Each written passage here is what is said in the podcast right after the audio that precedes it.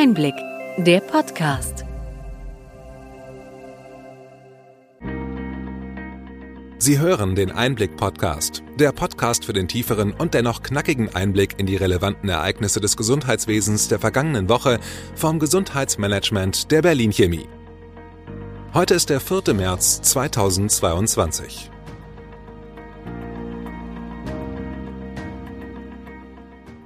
Welche Themen standen in dieser Woche im Mittelpunkt? Die Datenschutzlücke bei den TI-Konnektoren wird durch ein Hersteller-Update beseitigt, informierte die Gematik. Jörg Debatin und Hendrik Mattis haben im Health Innovation Hub Digital-Startups im Auftrag des Bundesgesundheitsministeriums beraten und sind nun selbst unter die Gründer gegangen. Eine Bilanz nach einem Jahr DIGA legte der GKV-Spitzenverband vor. Nutzen und Preise bleiben weiter in der Kritik. Der nationale Aktionsplan Gesundheitskompetenz liegt seit vier Jahren vor, er wurde allerdings noch nicht angepackt.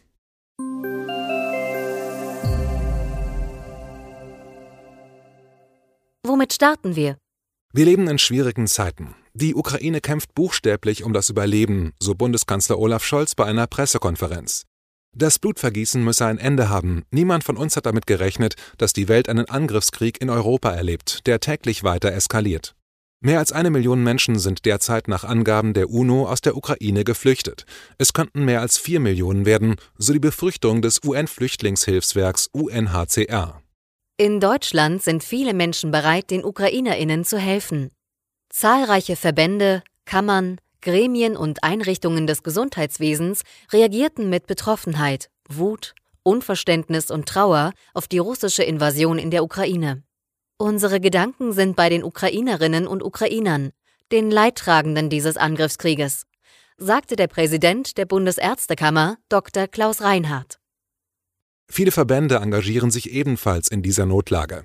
Wir haben eine Liste von Organisationen in den Show Notes eingefügt, bei denen für Ukraine Hilfsaktionen gespendet werden kann.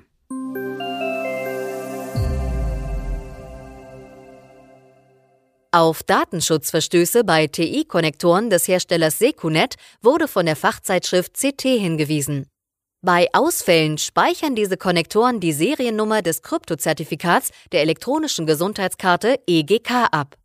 Die Zeitschrift meldete ihre Recherche an den Bundesbeauftragten für Datenschutz und Informationsfreiheit Ulrich Kelber. Am 14. Februar stellte dessen Behörde eine Datenschutzverletzung nach der DSGVO fest und informierte die Gematik, die für die Genehmigung der TI-Konnektoren zuständig ist. Für den vermeintlichen DSGVO-Verstoß seien nicht der Hersteller oder die Gematik haftbar zu machen, sondern die Ärztinnen und andere Leistungserbringende. Die Reaktion der KBV folgte umgehend. Die Verantwortung läge bei der Gematik und nicht bei den Ärztinnen. Weiter wollte die KBV wissen, wie nun in der Praxis mit den betroffenen Konnektoren umzugehen sei. Die Gematik wies darauf hin, dass nur theoretisch und indirekt von der Seriennummer des EGK-Zertifikats auf die Inhaberinnen der EGK geschlossen werden könne. Im Extremfall könnte ein krimineller Hacker Daten von Patientinnen ausspionieren. Der Hersteller Secunet wertet die Zertifikatsseriennummern nicht als personenbezogene Daten. Die vom Bundesbeauftragten den Ärztinnen und Leistungserbringenden zugerechnete Haftung wird von der Gematik zurückgewiesen. Die Ärztinnen kämen ihren datenschutzrechtlichen Sorgfaltspflichten durch den ordnungsgemäßen Betrieb der Konnektoren und der Installation verfügbarer Updates nach zum Ende dieses für Laien schwer nachvollziehbaren Streits kam die Nachricht, dass Secunet mit einem Update für die Konnektoren die kritisierte Speicherung der Seriennummern beenden wird. Also zumindest in diesem Fall Ende gut, alles gut. Bleiben wir bei den Baustellen der Telematikinfrastruktur. Auch bei den elektrostatischen Entladungen beim Einlesen von EGK in die Kartenterminals eines anderen Herstellers freuen wir uns, dass Abhilfe geschaffen wird. Die betroffene Firma Worldline Healthcare, ehemals Ingenico, wird ab April Aufsätze für die Terminals liefern können. Dabei handelt es sich nicht um eine Gummilippe, so der optische Eindruck, sondern um einen Aufsatz aus leitfähigem Polycarbonat. Durch diesen Aufsatz wird die EGK eingesteckt und, so sie eine elektrische Spannung hat, entladen, erläuterte KBV-Vorstandsmitglied Dr. Thomas Kriedel die Funktionsweise. Damit werde nicht mehr das gesamte Praxissystem durch eine Überspannung lahmgelegt. Er forderte, dass dieses Aufsatzgerät für die betroffenen Ärztinnen und Psychotherapeutinnen kostenlos und schnell verfügbar sein müsse. Betroffen sind die neuen NFC-fähigen EGK, die nach und nach die alten ersetzen. Der Aufsatz hört übrigens auf den klangvollen Namen Orga Protect.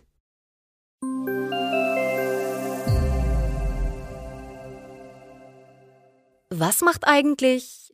ist eine der beliebtesten Rubriken der Illustrierten Stern. Viele stellten sich insgeheim diese Frage bei Professor Jörg Debertin und Hendrik Mattis, die im Auftrag vom damaligen Bundesgesundheitsminister Jens Spahn den Think Tank Health Innovation Hub hochgezogen hatten.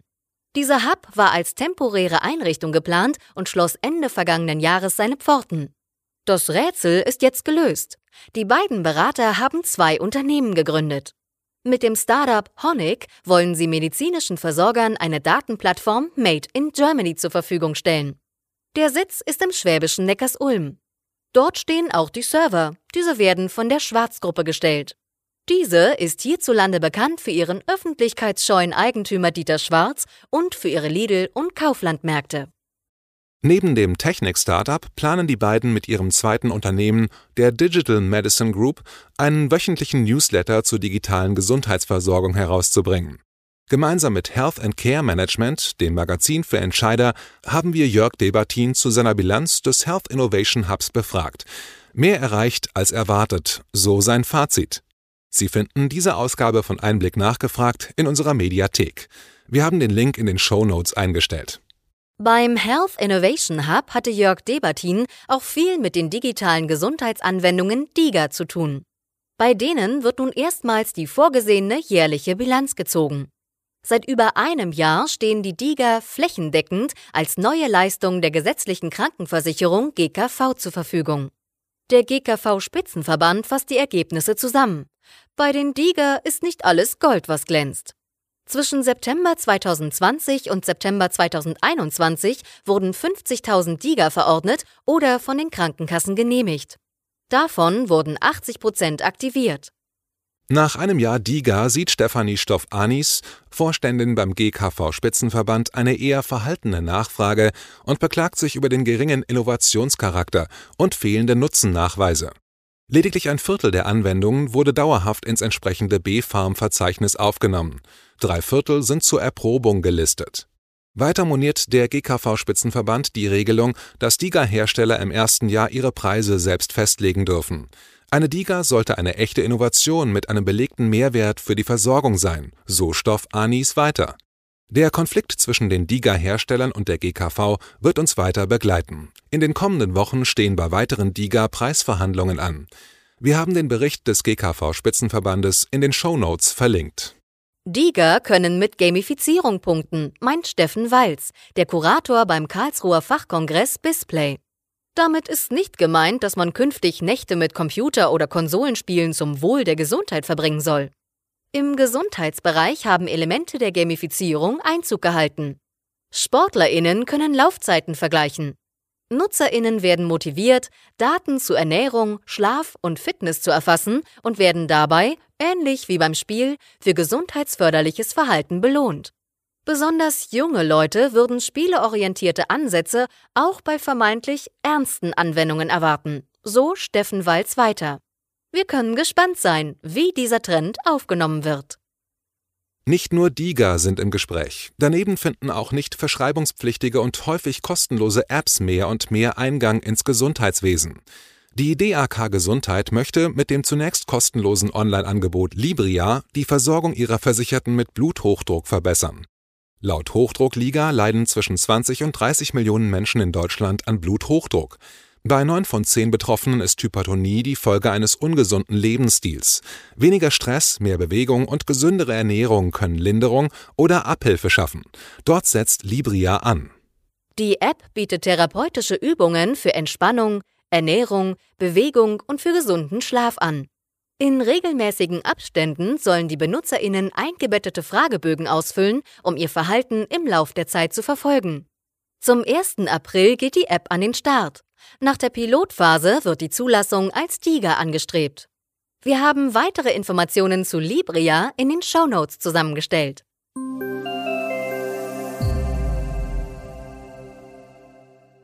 Zum Tag der seltenen Erkrankungen wurde die Situation der Orphan Drugs beleuchtet. In Europa wurde kürzlich das 200. Medikament zur Behandlung einer seltenen Krankheit zugelassen. Das ist ein Erfolg, der auch durch den besonderen Status der Orphan Drugs bei der Zulassung erreicht wurde. Inzwischen konnten in Europa 6,3 Millionen Patientinnen mit einer Therapie versorgt werden. Das Thema findet sich häufig in der breiten Öffentlichkeit wieder besonders wenn die Finanzierung der Behandlung für ein Kind mit einer seltenen Erkrankung diskutiert wird. Allerdings gibt es immer noch für 95 Prozent der seltenen Erkrankungen keine entsprechende Therapie. Derzeit wird die Weiterentwicklung des Amnok diskutiert. Dazu gehört auch die Sonderstellung der Orphan Drugs. Das Verfahren sei Garant für die schnelle Versorgung mit innovativen Medikamenten, meint Heidrun Irschikatschiew vom Präsidium des Verbandes der forschenden Pharmaunternehmen. Das Amnok allein aus rein finanziellem Interesse weiterentwickeln, ignoriere die Bedürfnisse von PatientInnen. Carola Reimann, Vorstandsvorsitzende des AOK-Bundesverbandes, sieht das anders. Sie möchte, dass der Nutzen eines Medikaments nachgewiesen ist. Bei den Medikamenten gegen seltene Erkrankungen sei das nur bei jedem zweiten der Fall. Reimann möchte die Sonderregelung für Orphan Drugs abschaffen. Da wird noch einiges zu diskutieren sein.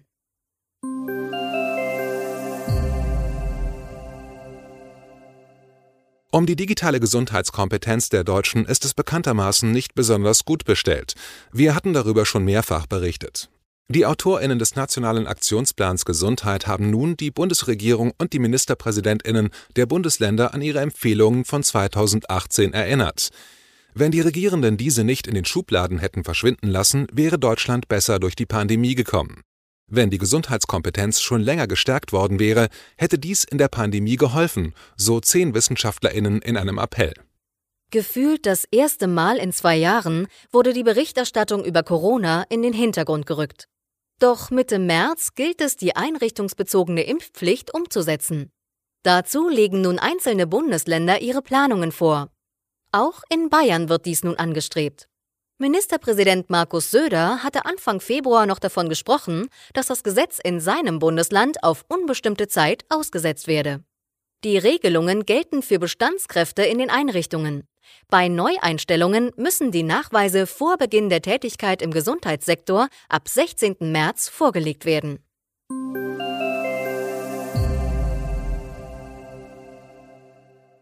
Soweit unser Rückblick. Was für Themen bringen die kommenden Wochen? Neben der Umsetzung der einrichtungsbezogenen Impfpflicht wird weiter über die allgemeine Impfpflicht debattiert werden. Die große Kündigungswelle in der Pflege wird es wohl nicht geben. Übergangsfristen sind geplant. Weiter wird uns die Frage, wie es mit den digitalen Anwendungen der Telematikinfrastruktur weitergeht, in den kommenden Wochen beschäftigen. Im TI-Dashboard der Gematik sind inzwischen mehr als 3207 E-Rezepte verzeichnet, die seit Beginn der Zählung eingelöst wurden. Wir haben den Link zum TI-Dashboard in den Show Notes eingestellt.